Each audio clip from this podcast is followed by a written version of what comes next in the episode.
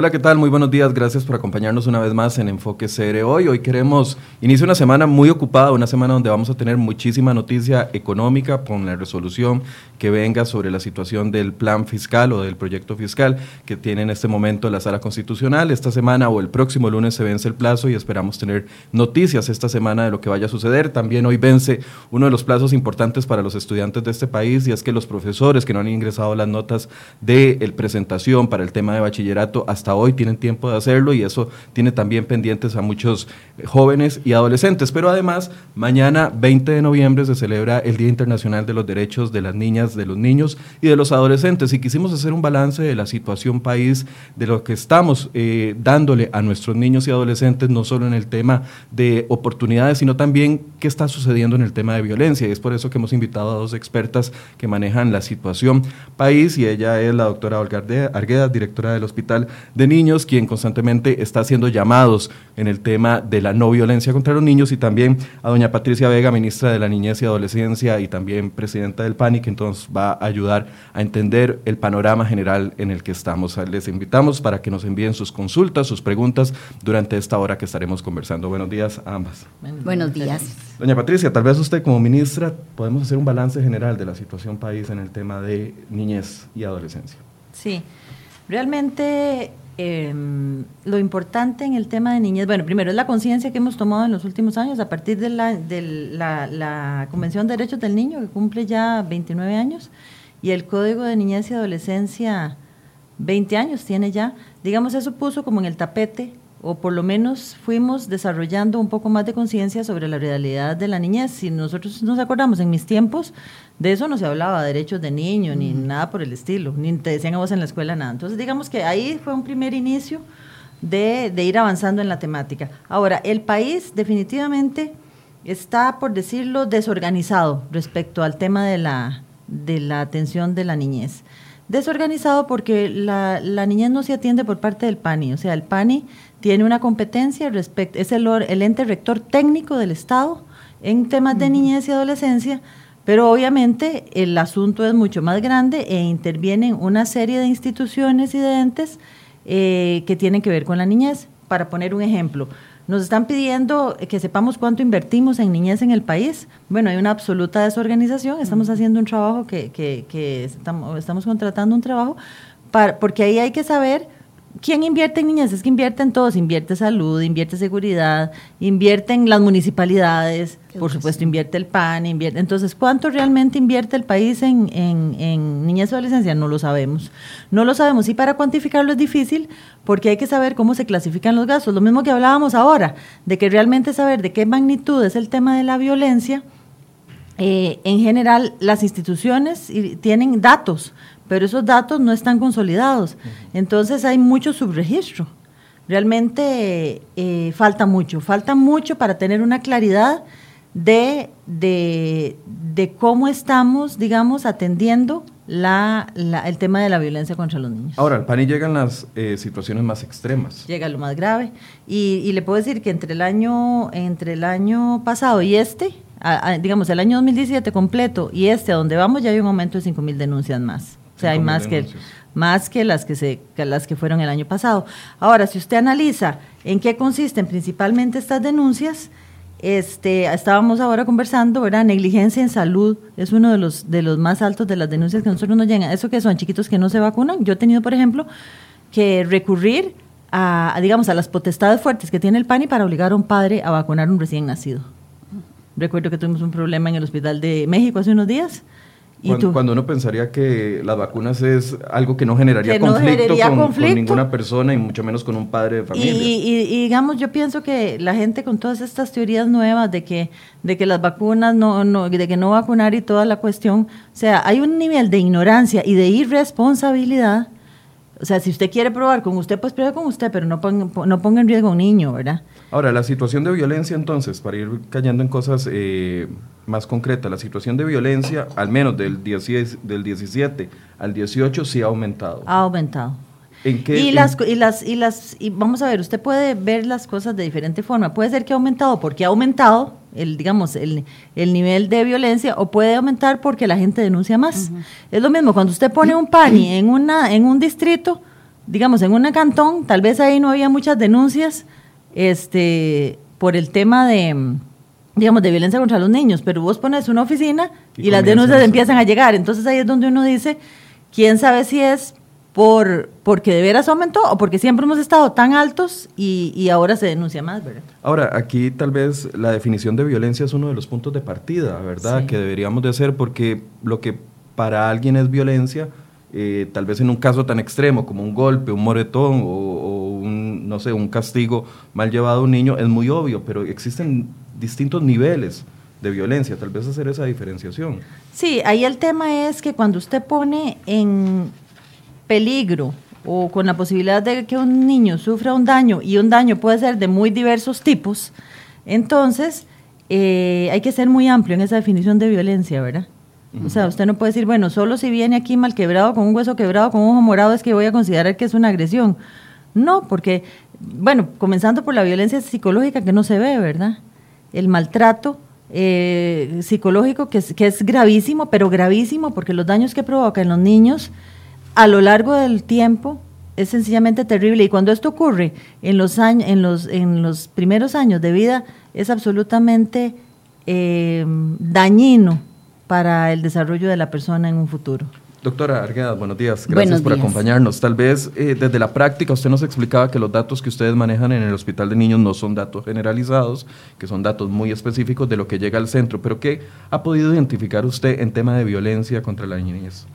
Bueno, si nos fundamentamos en los datos, podemos decir que en el año 2006 nosotros registrábamos 2,5 casos diarios de violencia contra personas menores de edad. En el año 2016 llegamos a registrar tres veces esta cifra, 7,5 casos diarios. Y evidentemente esto motiva nuestra preocupación en lo que vamos del año 2018, tenemos un registro de 4,8 casos por día, lo cual no necesariamente revela que hayan disminuido los casos de violencia, sino que mi interpretación es una interpretación positiva en lo que a salud pública se refiere, porque los comités locales, los CEINAS de diferentes áreas en el país, se han fortalecido y permite que no todos los casos se centralicen en el Hospital Nacional de Niños.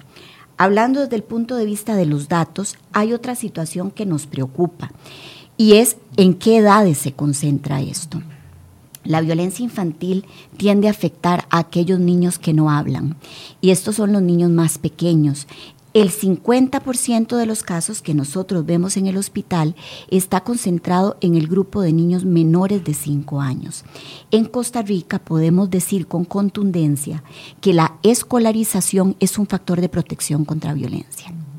Cuando el niño habla, y cuando el niño tiene un entorno escolar y tiene maestras, las maestras usualmente ejercen un efecto protector.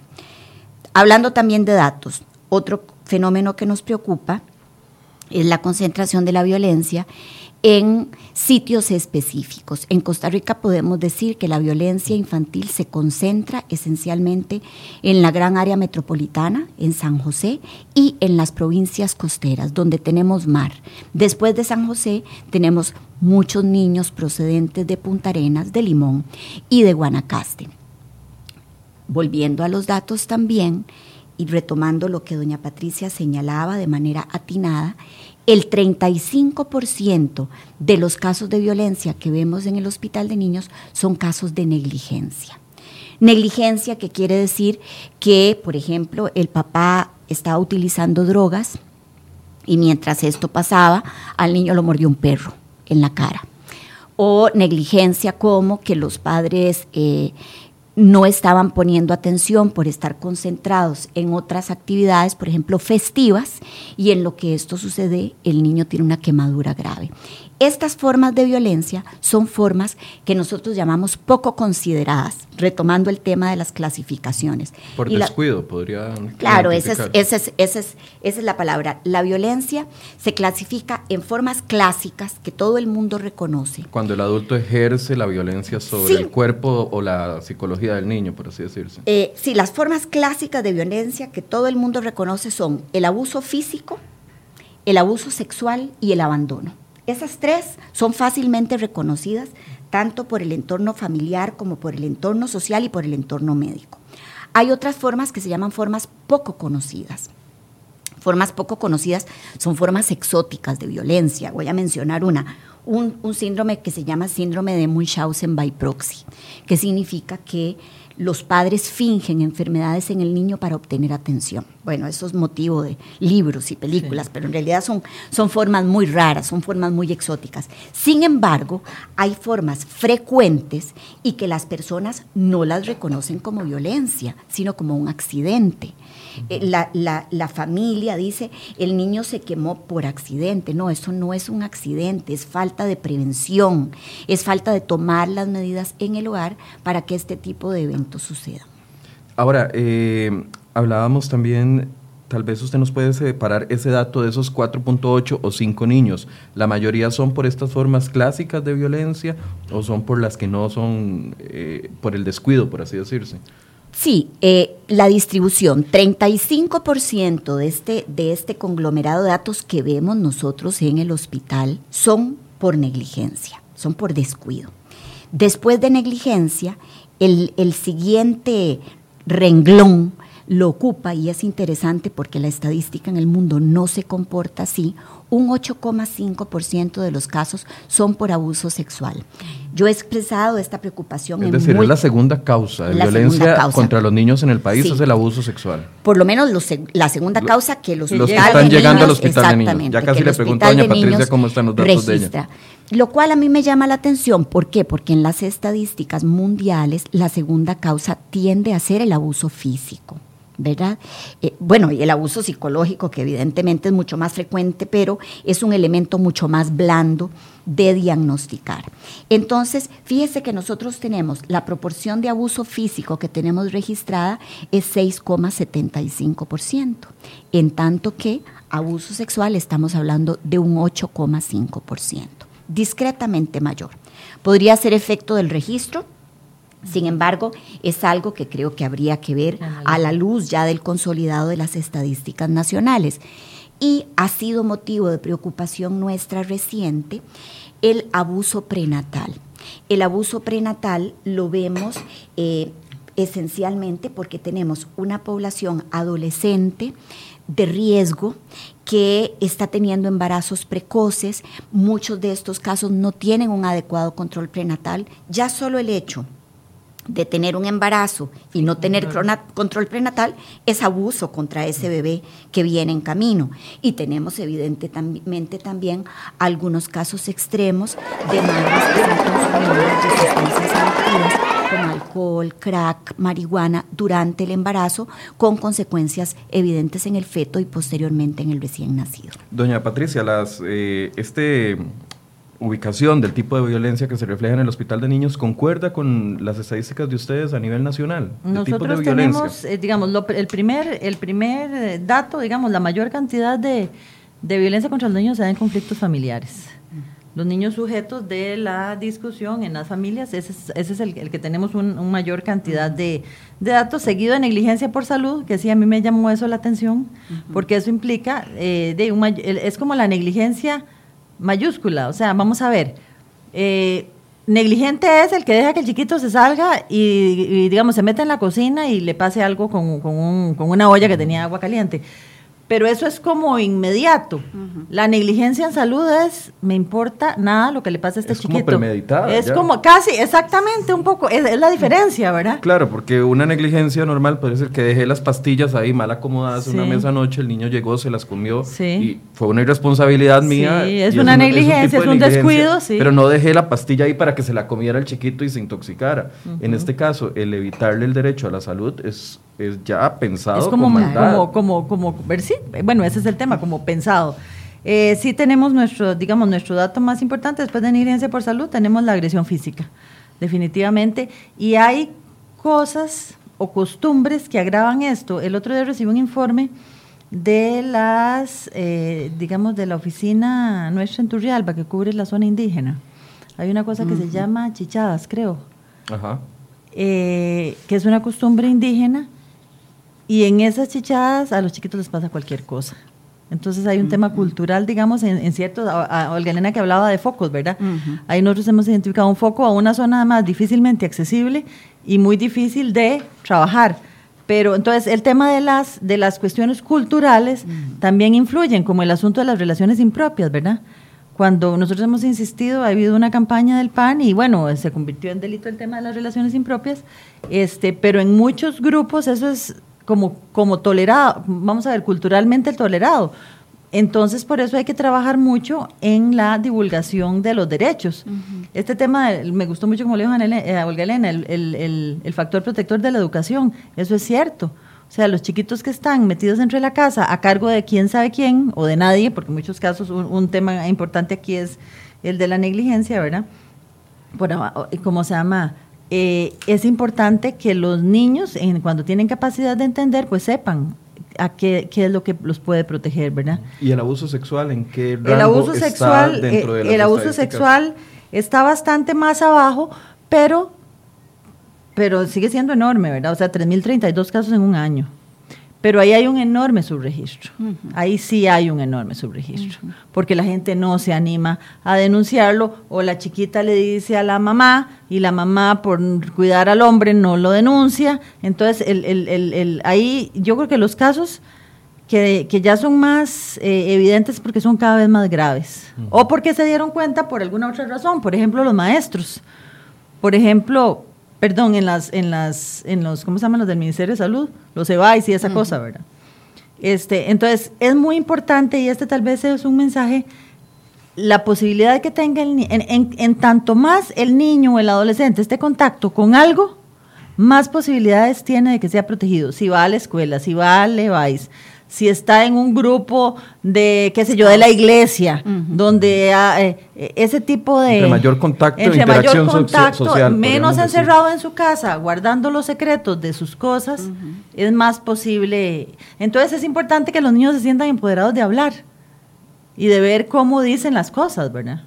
Ahora, eh, aquí me salta la pregunta, ¿verdad? Porque viendo las estadísticas y viendo que, que las estadísticas están creciendo, cuáles son las acciones que están ejerciendo desde el Patronato Nacional de la Infancia, porque hay una queja constante, ¿verdad?, de que el PANI no se mete, que llamamos tres veces al PANI y nunca vinieron, que no se hizo el estudio. Yo quisiera tal vez explicar cuál es el proceso y, la tarea final del PANI, ¿se está cumpliendo o no? Claro. Vamos a ver. Este, el PANI recibe denuncias por diferentes formas, por el 911, hay una línea especial de adolescentes, hay una línea para niños, por la página web, eh, por teléfono. Eh, cuando analizo yo cuál es el desempeño de atención de esas denuncias, me doy cuenta que es importante que el PANI tenga un sistema de atención de incidentes críticos. Porque, ¿qué es lo que ocurre? Muchas veces, por el mismo diseño del sistema, hay, digamos, eh, denuncias pendientes de contestar, digamos. Y de esas denuncias puede ser que, suponete que hay 50 denuncias, en, digamos, de atender en un teléfono, de esas puede ser que 48 no sean nada, o sea, sea una consulta, sea eh, algo no importante, y dos sean gravísimas. Entonces, este, contratamos un, un, experto que nos está diseñando el sistema de emergencias del PANI, eh, precisamente para eso, para que tenga una... Entonces, si es una consulta porque el chiquito tiene algo de salud, entonces se remite para un lado. Si es porque el chiquito está portándose mal y qué hago con él, va para otro lado. Y, y, las, que, las que... O sea, es un, es un diseño de un sistema de respuesta. En eso estamos trabajando. Aparte de eso, el PANITON solo tiene servicio fuera del, de horario de trabajo en el área eh, central de San José. Ese mismo, este mismo estudio nos está diciendo cómo vamos a hacer para dar servicio 24 7, 365 días al año fuera de San José. No lo hemos hecho todavía porque estamos en el, en el tema de la, del diseño del sistema, pero para allá vamos, porque nos parece, y nosotros recibimos muchas quejas de los, eh, ¿cómo se llaman estos? Los entes de primera respuesta, los bomberos, las, las ambulancias de la Cruz Roja, que llegan a un lugar... Que atienden las 50 mil llamadas al año que recibe 911. Llegan a atender un asunto, de que se yo, hay un incendio, llegan a atender un asunto, una señora quemada, eh, se, llevan, se quieren llegar a la señora, pero es un chiquito, llaman al PAN y el PAN y nunca llega. Entonces el bombero brincando con el Will en, el por ponerlo en, en, maximizado en el camión de bomberos, ¿verdad? Bueno, el PANI tiene que responder. Eso es precisamente lo que estamos buscando. Ahora, eso no deja de lado lo que decía al principio el cuidado de la niñez en este país no puede ser solo responsabilidad del PANI. porque es absolutamente inmanejable, ¿verdad? es, eso es una, una gigante responsabilidad que implica eh, la participación no solo de las otras entidades eh, eh, públicas, sino en general de la sociedad, ¿verdad? O sea, una conciencia, y por eso decía, el chiquito que tiene contacto con algún otro, o sea, es una conciencia de los adultos, de los espacios y de atender y de poner atención de si ven algo malo, que se haga algo, ¿verdad? Usted, tiene seis meses en el puesto, bueno, casi siete ya. Cuando usted llega, esa es la primera necesidad que ve le, da prioridad. ¿Por qué? Porque es lo más grave que tiene en la, en, la administración de la, de la institución. Primera necesidad fueron un montón de primeras necesidades. La primera es que pido datos para tomar decisiones y no hay datos. El, tema es que las denuncias, por ejemplo, prioridad uno, como llamamos nosotros, están atrasadas según informe de auditoría. Bueno, ¿qué es lo que hay que hacer? Eh, la tecnología.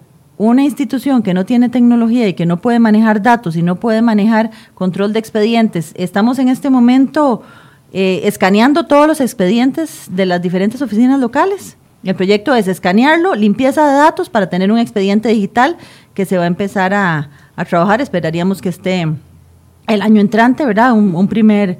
¿Por qué un expediente digital? Porque en, el tema de los expedientes físicos eh, hay traspapeles, se pueden perder un expediente o no hay un control detallado.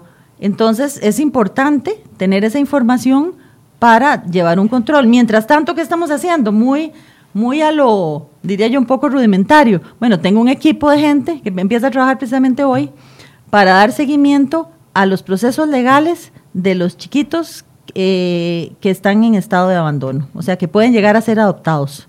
¿Por qué? Porque una de las metas nuestras es que, que los niños estén el menor tiempo posible fuera de una familia que los pueda tener permanentemente. Entonces, si logramos acelerar el proceso de adopción, que eso pasa por trámites judiciales. Entonces, pasa por la mora judicial, o sea, pasa por... Bueno, pero si yo tengo un abogado que vaya a hablar con el juez cada, cada cierto tiempo, pues tal vez la cosa se mueve más rápido, ¿verdad? Un poco de eso, tenemos un equipo de abogados que, que, que van a trabajar en eso precisamente y que es un poco rudimentario, sí, porque es, es, levantar un Excel con los datos y ver cuándo fue la última vez que se vio el expediente y ver cómo lo movemos. Bueno, pero, pero mientras tanto, mientras tenemos un expediente digital, porque yo le voy a decir una cosa, funcionar y hacer política pública sin datos es muy difícil, porque es un poco, bueno, a mí me parece que por aquí es la cosa, ¿verdad? Bueno, es muy difícil y además un desperdicio de recursos, porque puede que estamos apuntando a algo que, no, que no es la, la raíz del el problema. Ahora, para de la cantidad total de niños que existen en el país, ¿cuántos cubre la sombrilla del PANI en este momento, ya sea eh, porque los tiene listos o los tiene eh, para que sean adoptados o porque están en un hogar temporal? Nosotros tenemos bajo, digamos, bajo las diferentes modalidades que estamos hablando de albergues, estamos hablando de, alternativas residenciales, que son organizaciones no gubernamentales que tienen chiquitos eh, bajo su cuidado, este y hogares y hogares de acogimiento familiar tenemos 7.191 chiquitos en este momento. Eh, dentro de esos hay muchos que son, digamos, difícilmente adoptables si no se hace una labor de concientización, porque ya son más grandecitos, porque tienen algún problema físico o psicológico. Eh, nosotros realmente, y esto, y este tema, ve, por ejemplo, esto requiere la ayuda, la ayuda de la sociedad civil. O sea, buscar quien nos ayude a buscar casas, gente que pueda querer tener a un niño o un adolescente, que no es que lo vas a adoptar, pero es que lo puedes tener en tu casa y darle una familia. Eh, es diferente a adoptarlo. Eh, digamos, es otra circunstancia. yo, temporal. yo no sé, temporal o, sí, digamos, temporal, pero que puede vivir en el, en, el, en el tiempo con la familia. Yo no sé si usted recuerda que antes ocurría que la gente pasaba, tocaba la puerta de una casa y le decía, mire, yo no quiero este chiquito, se lo dejo. Yo me acuerdo que, que había una muchacha que trabajaba en mi casa que le pasaron a dejar un chiquito. Todos los de ella eran rubios y de ojos azules muy, muy vacilón. Y le llegaron a dejar un negrito, negrito, negrito. Y se la mamá tocó la puerta y yo no lo quiero, tome. Y ahí se quedó el chiquito toda la vida hasta que se hizo grande. Este, ella lo cuidó, no lo adoptó, este, pero le dio una familia. Entonces, un poco eso. Y tomar, por en eso el PANI requiere ayuda. Requiere ayuda de, de organizaciones no, no gubernamentales de la sociedad civil para tratar de buscar estas familias o de concientizar la posibilidad que tendríamos muchas personas de tener una, un niño en nuestra casa sin que, sin que significara adoptarlo, ¿verdad? Que ya eso es una cuestión como más digamos, más profunda, más seria, ¿verdad? A mí me impresiona el dato de 7.292 niños, porque uno pensaría de que, de que esa cifra es menor. Y mucha gente dice, bueno, cada vez que existe un escándalo o una noticia que señala algún tipo de agresión, fácilmente todos decimos, bueno, que se lo quite el PANI, pero no sabemos las implicaciones que puede estar. Eh, cuando llega un caso al hospital eh, de niños donde ven una situación de violencia de cualquiera de los tipos, ¿cuál es el procedimiento? Bueno, usualmente se hace inicialmente una evaluación eh, integral desde el punto de vista médico, de la historia clínica, el examen físico, la, historia que aporta la familia, la historia que aporta a veces Cruz Roja o bomberos, que son quienes lo llevan al, al hospital, o algunas veces personeros del PANI cuando existe sospecha de que hay un entorno familiar que está incidiendo en la causa de la consulta o de la hospitalización del niño, es abordado entonces por nuestro servicio de trabajo social. Y el servicio de trabajo social se encarga de hacer las coordinaciones con las instancias respectivas. Algunas veces es PANI, algunas veces es directamente organismo de investigación judicial. El niño que es víctima de violencia genera usualmente hospitalizaciones muy largas en el hospital. Bueno, doña Patricia probablemente lo sabe, yo con, con, jerarcas previos del PANI he tenido pues conversaciones largas en este sentido, porque el entorno hospitalario no es el sitio ideal para que esté un niño y muchas veces, pero nos da temor mandarlo al lugar. Eso es lo que le iba a preguntar, es la herramienta que ustedes utilizan para tratar de protegerlo. Para protegerlo, exacto. Eh, eh, coincidimos en el hecho de que lo ideal no es institucionalizar a este niño, sino usualmente lo que se hace es buscar lo que se llaman alternativas familiares. A veces no son su papá o su mamá la persona idónea para volver a entregar a ese niño, pero sí lo son sus abuelitos o sí lo son sus tíos, y eso es lo que ponemos siempre con el apoyo del PANI como prioridad uno. Creo que importante tal vez aprovechar la ocasión, Michael. Usted mencionaba cuando nosotros tenemos uno de estos casos que nosotros llamamos casos icónicos o casos emblemáticos de violencia que llegan al hospital y que por diferentes razones son tributarios de una gran cobertura mediática. La reacción de la sociedad costarricense siempre es, ¿y dónde está el PANI? Esto quiere decir, evado mi responsabilidad como ciudadano y se la endoso a una institución del Estado.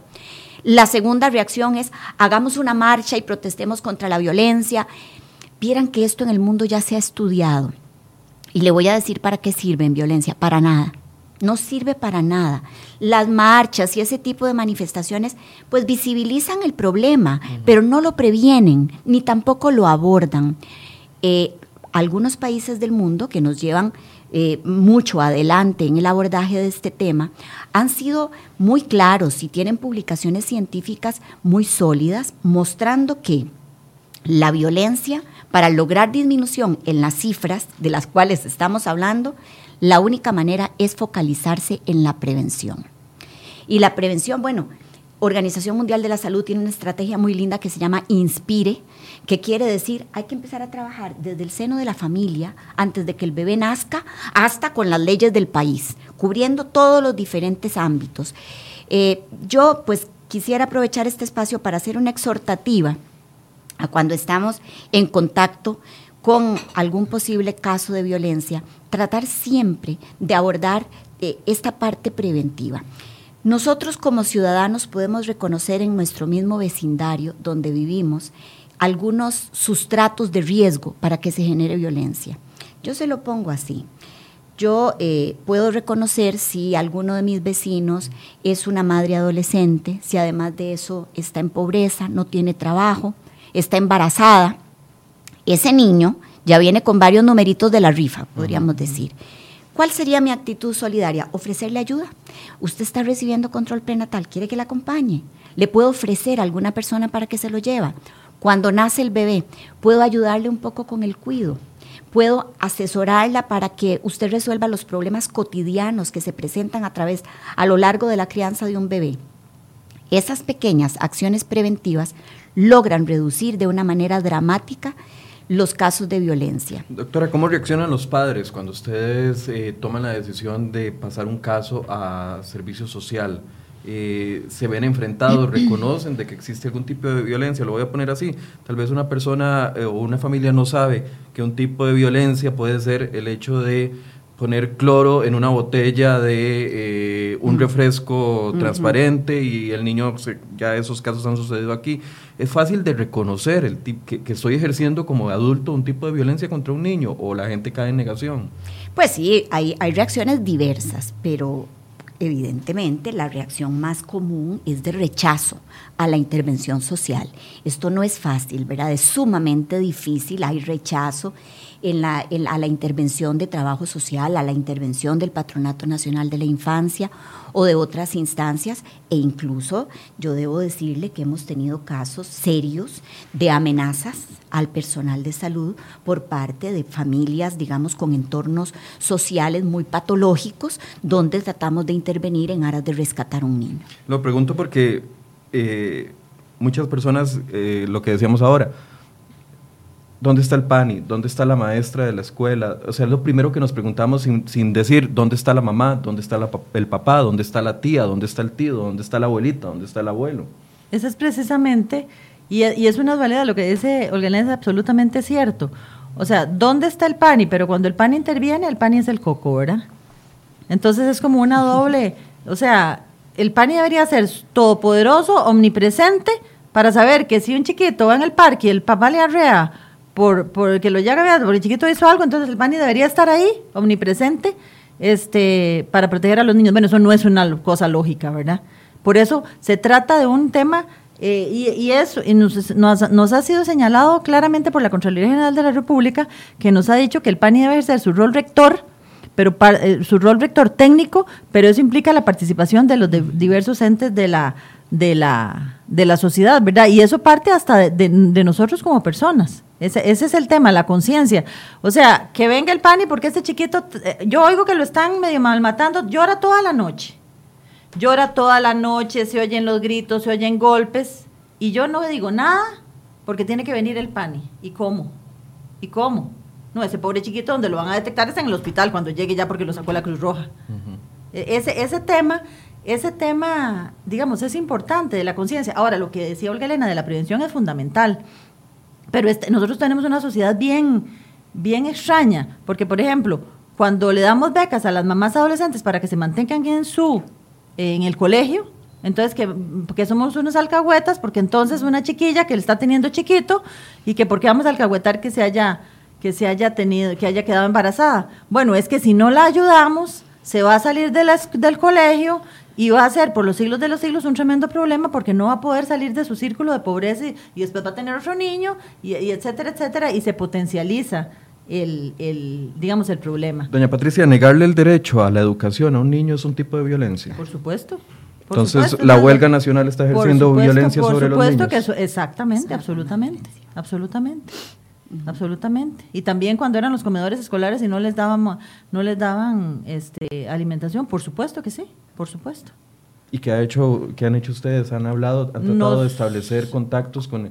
Porque ya sería una, una violencia estructural a nivel país, digamos, no es un tema de, un individuo ejerciendo, es un tema de un gremio ejerciendo violencia contra, contra los niños y sí, por supuesto. Nosotros hemos apoyado al Ministerio de Educación, eh, digamos, señalándole este tipo de cosas, eh, principalmente con el tema del, del, de cuando están suspendidos los comedores escolares, porque hay niños que comen únicamente en los comedores escolares, ¿verdad? Este, ojalá que este tipo de cosas se analizaran. Este, este tema resultó quedarse en un tema judicial, ¿verdad? Este, y los análisis que se hacen, pues ojalá que sean correctos para hacer políticamente yo correcta aquí de no decir más de lo que tengo que decir, pero definitivamente hay muchos elementos, muchos elementos que están en juego en una situación como esta.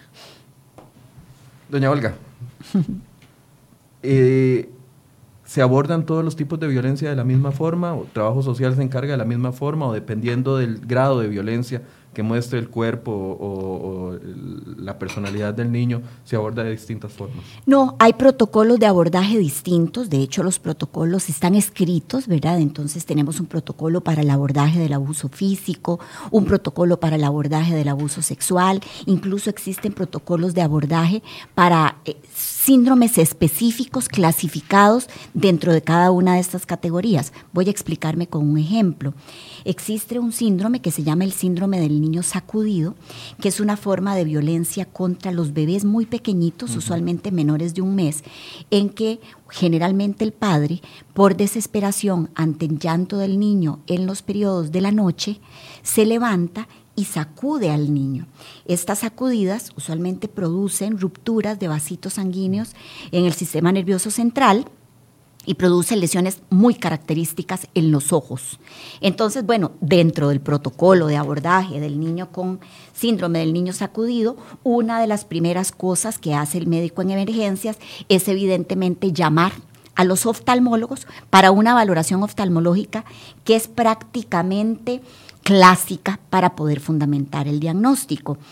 Eh, el abuso sexual tiene un abordaje distinto también, un abordaje que eh, pues es muy triste porque nos dimensiona la gravedad del problema. El abuso sexual deja consecuencias físicas, ¿verdad? Nosotros hemos tenido que reparar quirúrgicamente eh, vejiga, vagina, recto en niños con abusos brutales.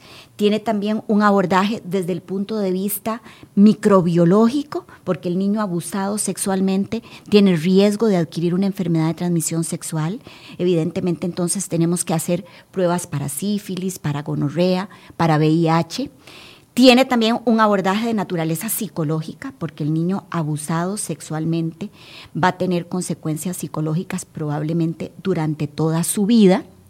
Tiene también un abordaje social desde el punto de vista que hay que llamar a las instancias judiciales correspondientes, porque esto evidentemente es un hecho penal.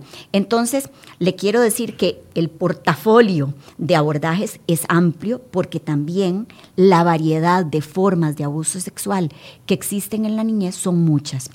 Por, ejemplo, ahorita estamos en una, una, solicitud por parte de las autoridades con el tema de las infecciones respiratorias eh, en el Hospital de Niños. Eh, ahorita le vamos a preguntar de eso, pero por ejemplo, si sabemos de que a, nivel país existe una solicitud de no sacar a los niños, de que los prematuros eh, no, estén expuestos a lugares públicos, que son situaciones de riesgo, y un padre no cumple con eso, ¿eso es un tipo de violencia también? Pues yo le diría que sí, porque es una forma de negligencia, es una forma de negligencia, que es una forma de violencia poco reconocida, pero que es violencia.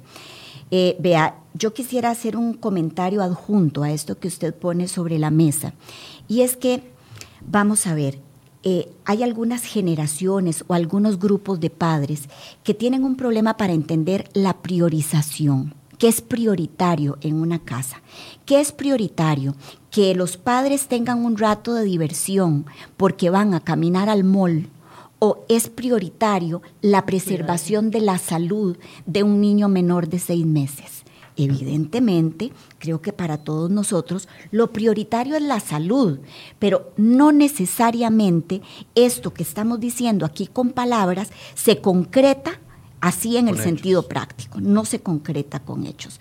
Bueno, eh, hay que hacer una exhortativa a los papás modernos a priorizar y la prioridad serán los niños hoy y siempre. Doña Patricia, quería agregar algo. No, en el tema de la prevención precisamente, es que eh, uno da por sentado muchas cosas.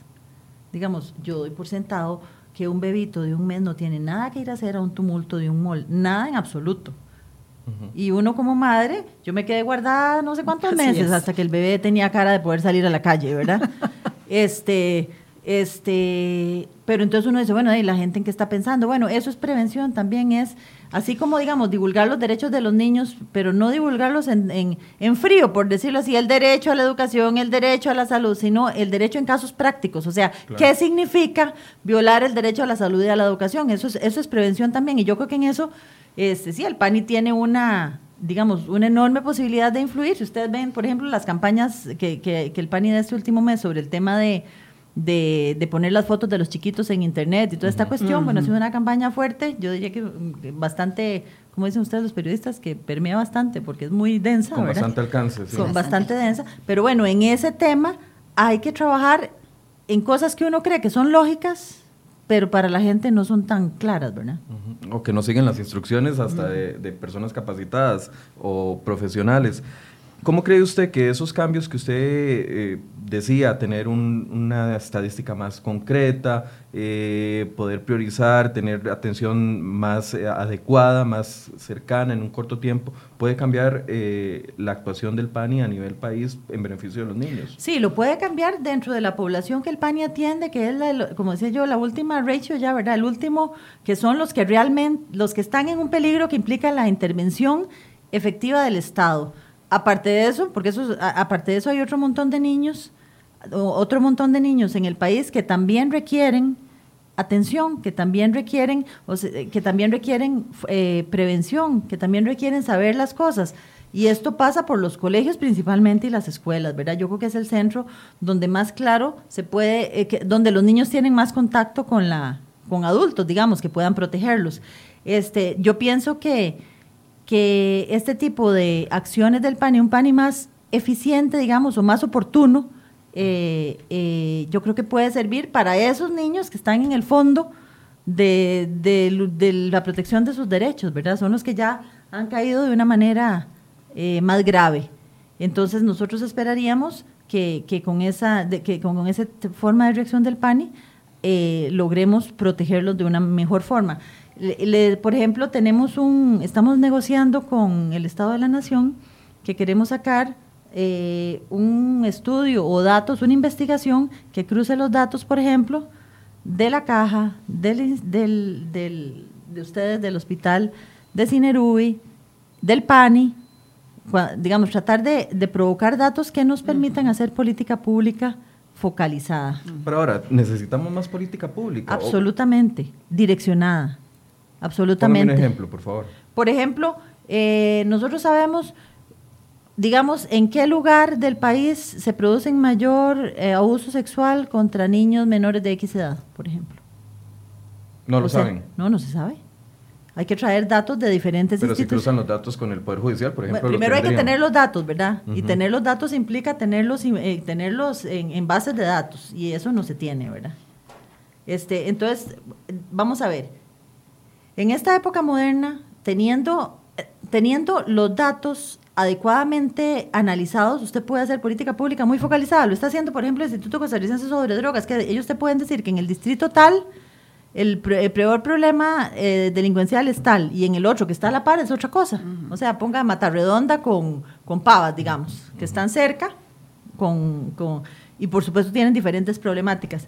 Cuando se manejan datos, usted puede focalizar la política pública de una mejor forma. No, no porque todos decimos que hay que, que, hay que eh, llevar las, las digamos, las, las programas del Estado a las costas, a las fronteras y a, bueno, pero ¿dónde y cuál es? Porque el, problema de una zona muy cercana a otra puede ser diferente. Garavito, por ejemplo, abuso, eh, eh, explotación sexual digamos, es lo que, creemos, ¿verdad? Pero además hay otros, otras, otras cosas que van aparejadas. Entonces, se requieren los datos para que las instituciones puedan funcionar con, con una direccionalidad más clara del uso de los recursos. Ahora, eh, un PANI exitoso sería un PANI que tenga eh, cada caso de niño denunciado en un albergue. No, no, porque el, albergue no es la primera solución. y lo mismo que decían Elena, Ana, Olga Elena, perdón, nuestro principal, digamos, primero es la familia. Pero hay casos, como le decía al principio, usted encuentra una familia que esa familia no tiene ni pies ni cabeza, o sea, esa familia no le puedes dejar un chiquito. Bueno, entonces vamos a ver si hay abuelos, si hay tíos, si hay recursos comunales, por ejemplo, porque puede ser que en el barrio donde vive el chiquito haya una señora muy buena gente que puede hacerse cargo del niño. Y, y en casos, digamos, de ya, luego vienen los, las ONGs que tienen, que tienen eh, también residenciales, ¿verdad? Y el, el, tema de los albergues del PANI, lo que hemos tratado es de que sean, digamos, el lugar donde de emergencia entran, pero que no sea el lugar donde permanezcan. Y aunque sea de que de emergencia entran o, o, porque no podemos colocarlos por el perfil del muchacho o del chiquito, pues que tengan las mejores condiciones. Nosotros estamos este, haciendo, digamos, readecuando y construyendo albergues y oficinas locales con un fideicomiso que precisamente espero que esté firmado a finales de este mes porque eh, no se trata de tener a los niños con, en lugares inadecuados o como digo yo, como bodegas de gente, no son bodegas de gente. Tenemos que tenerlos dentro de la mejor forma posible y además con la atención adecuada en cuanto a profesionales, ¿verdad? Eso, eh, por ahí vamos. Eh, yo con el PANI, digamos que lo que me preocupa es que no existe una política a tres, cuatro gobiernos plazo. Y siempre vemos que cuando ingresa un nuevo jerarca, ingresan nuevas metas, pero no vemos los resultados de las metas que comenzaron con cada gobierno. Eh, ¿Planean ustedes establecer, no sé, un plan a, 2030, 2050 que tenga una política más integral para reducir este tema de la, hay, hay, digamos, por, por, por estudios de dónde hay, eh, existen, existen las políticas, existen las políticas con plazo. El problema es que de los libros no se pasa. Entonces eso es lo que queremos, pasar de los libros a la realidad. ¿Y qué va a hacer usted para que pase de los libros a la realidad? Precisamente eso es lo que estamos haciendo. Estamos, por, por decirle, nos estamos enfocando en el deporte para la prevención. Tenemos un convenio en estos momentos con el ICODER para abrir escuelas, se llaman como semilleros, algo así. Este, porque de qué manera usted logra sacar un niño vamos a ver, el niño que está en una zona de riesgo tiene dos posibilidades, o portarse bien y lograr salir adelante sin mucho apoyo, o, ponerse donde lo que el entorno le ofrece, ¿verdad? Consumo de drogas, asaltos, etcétera.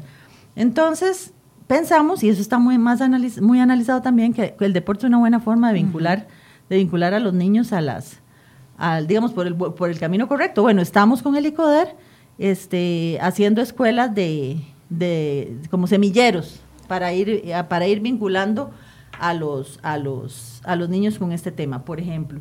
Existen, existen muchas, digamos, existen otros, por ejemplo, en las zonas de alto riesgo tenemos eh, centros de adolescentes, hay un caso exitosísimo en Guararí, de un sacerdote que tiene un grupo donde ha logrado sacar realmente cantidad de niños, de mantenerlos, digamos que cuando salen de, que se mantengan en la escuela o en el colegio, y luego en la tarde él les da atención, este, en parte con financiamiento del PAN y con un know-how que él sabe muy, muy adecuado. Bueno, este es el tipo de cosas que como prevención nosotros queremos estimular. Queremos estimular una, una vinculación entre la sociedad civil, este, esto pasa por iglesias, pasa por organizaciones no gubernamentales, que puedan, pero realmente intervenir. Es que la prevención no es ir a darle una charla, ni, venir a darle una charla de, derechos de los niños. La y además la prevención debería estar enfocada en los padres, que son los que ejercen, o los padres y los adultos que son los que ejercen la eh, violencia. Bueno, ahí tenemos, nosotros tenemos las escuelas para padres, que además estamos redefiniendo la malla curricular junto con Paño Amor, precisamente para que tenga los temas que tiene que tener. Pero lo que hay que entender es que usted no hace prevención porque usted le dice, mire chiquito, este, ¿usted sabe que usted tiene derecho a la educación? No. Eh, para que usted prevenga, tiene que tener a alguien vinculado al menos, al menos seis meses con algo que lo retenga. Entonces, esa es la forma en la que el padre ha venido trabajando, este, saliéndonos un poco, digamos, de solo capacitar como con charlas o cosas de esas. De ese lado nos hemos venido saliendo un poco, eh, tratando de buscar cosas más concretas o donde se vinculen más claramente con, con, con algo. Tenemos que vincular con algo a los muchachos para que puedan sostenerse, ¿verdad? Aparte de eso, todo lo que implica hacer infraestructura en los, en los pueblos donde ellos puedan donde ellos puedan tener algo que hacer. Nosotros tenemos un programa de parquecitos, hemos hecho ya 120 eh, parquecitos se van a hacer el año entrante, se hicieron sin otro tanto la vez pasada, parquecitos de que los chiquitos jueguen, entonces los ponemos en diferentes lugares. Para el año entrante pretendemos hacer pipes de bicicletas, de perdón, de patinetas, que yo no sé muy bien cómo funciona eso, pero la idea es darle a los jóvenes una opción de donde puedan hacer algo sin tener que sentarse en el malecón de Quepos, como me pasó a mí cuando estaba trabajando en ese tema hace tiempo, donde lo único que pueden hacer era fumar eh, drogas. O sea, démosles una opción, por ahí es por donde vamos. Ahora, históricamente en las épocas de vacaciones se disparan los casos de violencia, eh, no solo contra los niños, sino también violencia contra las mujeres, porque la familia pasa más tiempo en casa, porque están todos más unidos, hay más, cuando hay partido de fútbol roces, cuando hay, sí, si es época de fútbol peor, ¿verdad? Eh, ¿Creen que el hecho de que estos datos hayan aumentado tiene que ver algo por que los niños han pasado mucho tiempo este año, al menos casi tres meses ya en sus casas, al menos desde su punto de vista, ¿cree que puede tener algo de relación? Bueno, eh, es correcto que nosotros vemos mayor cantidad de casos de, sobre todo de negligencia, cuando el niño está en el ambiente doméstico. Sin embargo, eh, Hemos dado seguimiento a los, al número de casos en este periodo de huelga de, de maestros y no hemos visto aún los datos reflejados en el hospital. No lo, no, no lo hemos visto. Honestamente, le hemos dado seguimiento y no lo hemos visto aún. Sin embargo, puede ser una cuestión que se pueda explicar por el hecho de que hay niños que están recibiendo alguna forma alterna de apoyo educativo. También podemos decir, bueno, no representa al 100% de la población, ya que hay un una proporción, aunque es menor, de niños que acuden a centros educativos privados, etcétera. Pero nosotros aún no lo hemos visto reflejado. Pero sí sigue siendo cierto, Michael, que el entorno más peligroso para un niño, y esto suena siendo muy paradójico, es su propia casa. ¿Verdad? Veámoslo a ver, ¿dónde sucede la mayor parte de las quemaduras infantiles? En la cocina de nuestra propia casa. ¿Dónde se da el mayor número de casos de abuso sexual?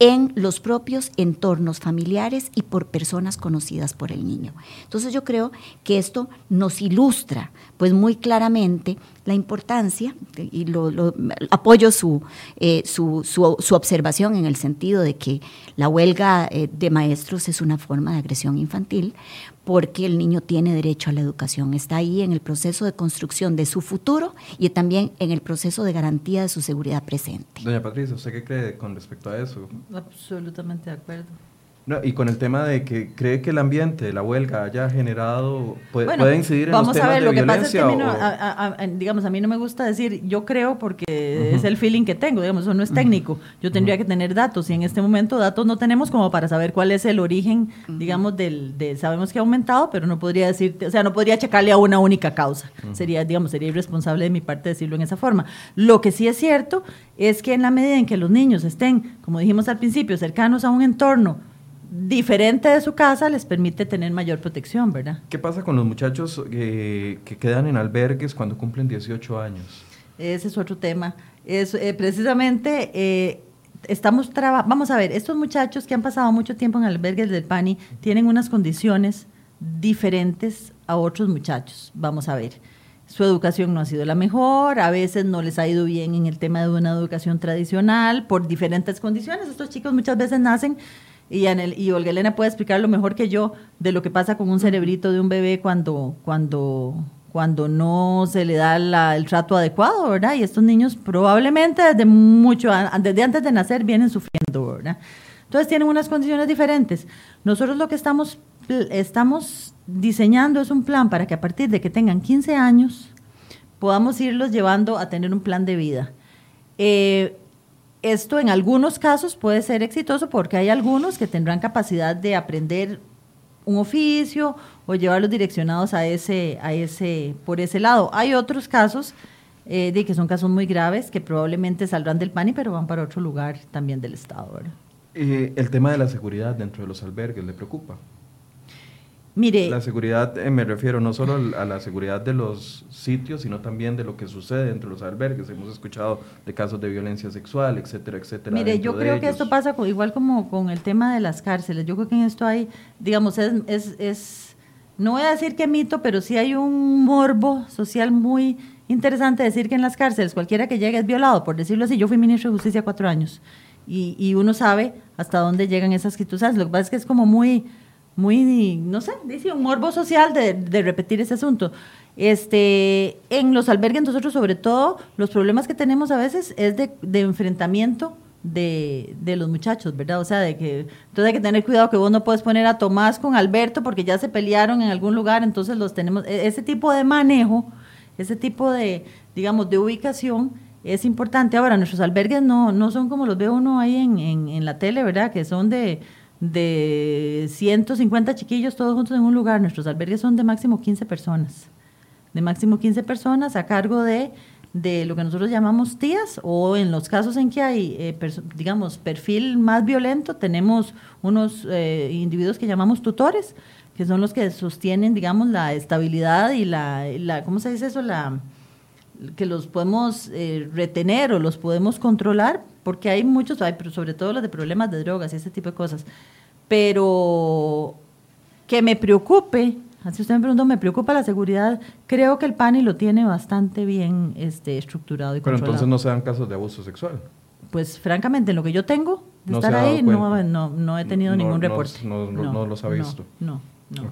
A, futuro, eh, ¿qué podríamos ver como iniciativas concret, concretadas ya a, no sé, a un, año plazo, dos años plazo dentro de la Bueno, fue un fideicomiso de 25 millones de dólares para hacer 37 obras, dentro de las cuales hay, no recuerdo cuántos albergues y otras oficinas locales, este, una modernización del PANI para verlo como un, yo dije al principio que yo quería que el PANI fuera el Procomer del sector social, viendo Procomer como un ente muy, muy, digamos, muy actualizado y muy moderno del sector económico. Bueno, pues para ahí vamos, tenemos el expediente digital, tenemos eh, controles de, sobre el tema de, del manejo de los expedientes, o sea, manejar un expediente digital, que en este momento se estén digitalizando todos los expedientes del PANI, los de papel, que van a tener como, van a ser un archivo anexo al expediente digital, o sea, va a ser siempre consultado. Este, todo eso es poner al PANI más en, digamos, más a tono con, los con, con, la, con la modernidad. Es, un, es, es mejor comunicación, el tema de la, del, del diseño del sistema de respuesta a incidentes críticos, em, eh, ¿cómo se llama? El tema del fideicomiso, o sea, hay varios proyectos y, y, y así como esos van otros más más, digamos, el tema de apoyo a los albergues, por ejemplo, tenemos un equipo de apoyo para manejar la población de los albergues. Es que te decía que fulano no puede ver con sutano y mengano los hermanitos y es como un ajedrez ese asunto. También tenemos un equipo recién conformado para manejar este tipo de cosas. Yo lo que le puedo decir es una cosa. Al principio yo decía, ¿qué montón de problemas tiene el PANI? ¿Qué montón de problemas tiene el PANI? Ahora lo que veo es qué montón de retos tiene el PANI. Y yo creo que si, si logramos hacer entender a la sociedad que la protección de la niñez no es que el PANI tiene que estar como omnipresente y omnipotente a la par de cualquier niño, sino que nos corresponde a todos como sociedad atenderlo, eso es una ganancia y por ahí vamos a trabajar con un rol rector técnico. Y por otro lado, que sí, los, los, los que ya llegan al PANI, tratar de, de darles la mejor respuesta institucional que se pueda de una manera técnica, de una manera con datos, de una manera correcta. Eh, bueno, nos quedan unos minutos, pero quisiera darles un minuto y medio a cada una para que pudiera hacer una conclusión a modo de, poder generar conciencia también en la gente. Tal vez empezamos por usted, doctora. Sí, yo quisiera pues retomar el punto de que la violencia contra los niños impacta al niño en todas las edades de la vida. Cuando el niño sufre violencia en los primeros cinco años de vida, esto impacta, deja una marca para siempre en su desarrollo cerebral. Recordemos que los primeros mil días de vida son esenciales para que se formen las conexiones necesarias entre las células del cerebro para funcionar de manera adecuada en diferentes ámbitos. Un poquito menos de tres años. Exacto, son los primeros mil días. Eh, cuando un niño sufre violencia en esos primeros mil días, las consecuencias a largo plazo involucran múltiples instancias, desde la parte física, ¿verdad? las consecuencias físicas que pueden tenerse en el momento, hasta consecuencias desde el punto de vista del desarrollo cerebral posterior, que eventualmente en un niño que ha sido víctima de violencia puede reflejarse como problemas de aprendizaje, como problemas de conducta, como trastorno posicional desafiante y una gran variedad de problemas en el manejo de su vida futura. Quiero destacar una cosa, la violencia en la niñez tiene una conexión muy estrecha con lo que pasa en la vida adulta. El niño que es víctima de violencia... Usted me está hablando ciencia aquí, ¿verdad? Sí. 100%. Sí, 100%. Quiero, quiero 100%. es que quiero que la gente entienda que esté hablando desde, desde, el punto, de vista, científico. Está claramente estudiado que el niño que ha sido víctima de violencia adquiere una percepción muy particular del valor de su cuerpo y del valor de su existencia. Y aprende que como a sus padres no les importa, a él tampoco le importa el bienestar de su cuerpo. Entonces, ¿qué sucede? Se ha estudiado durante muchos años cohortes de niños que fueron víctimas de violencia en la infancia, que cuando llegan a la vida adulta son obesos, son hipertensos, tienen más enfermedad cardíaca, tienen mayor riesgo de accidente vascular cerebral, tienen mayor riesgo de cáncer. Y esto tiene que ver con personas que construyeron hábitos deleterios de vida. ¿Esto qué quiere decir? Lo contrario de la vida saludable. Hicieron todo lo posible en su vida para morirse rápido. Suena muy paradójico, pero es una realidad científica.